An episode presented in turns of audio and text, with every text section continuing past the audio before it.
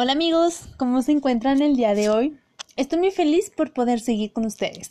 Les deseo un muy feliz martes. Mi nombre es Jazmín Gómez y les doy la bienvenida a este espacio de reflexión acerca de valores y habilidades sociales, por supuesto.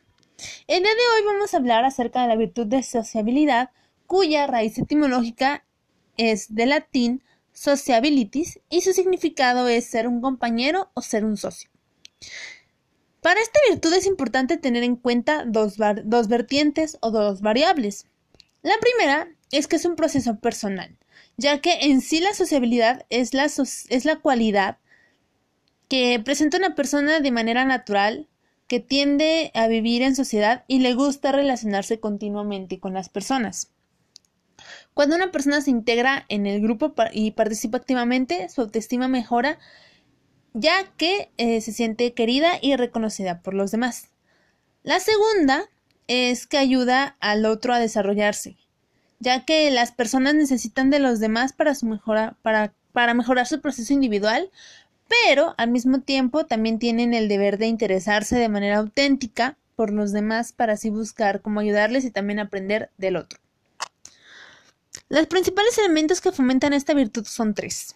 El primer elemento es la diversidad, la cual se trata principalmente de conocer personas con las cuales se tenga cierta habilidad y ésta se pueda convertir en un establecimiento de lazos duraderos por medio de la cooperación, sociabilidad, solidaridad y bien común.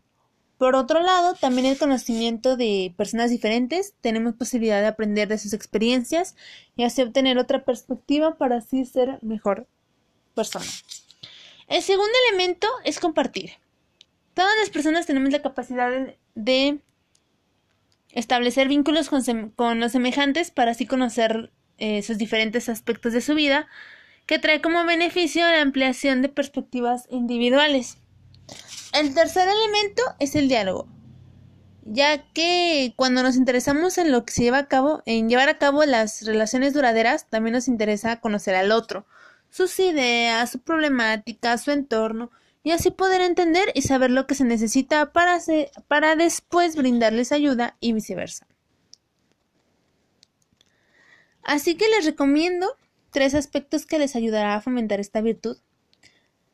La primera recomendación es evitar dejarnos llevar por la primera impresión que una persona nos puede brindar.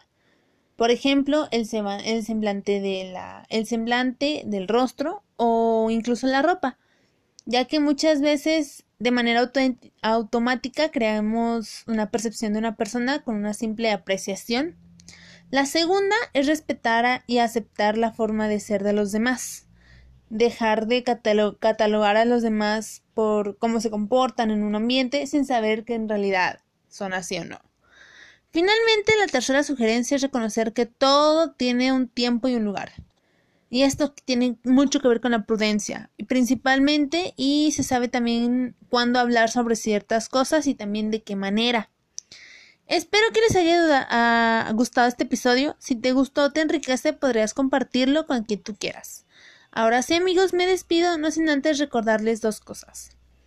Primero, si necesitas ayuda en temas como hábitos de estudio, creación de guías de estudio, estrategias de aprendizaje o problemas con la elección de la carrera o incluso seguir cursándola, yo les puedo ayudar.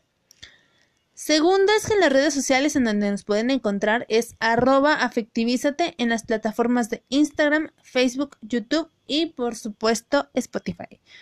Nos vemos la próxima semana. Adiós.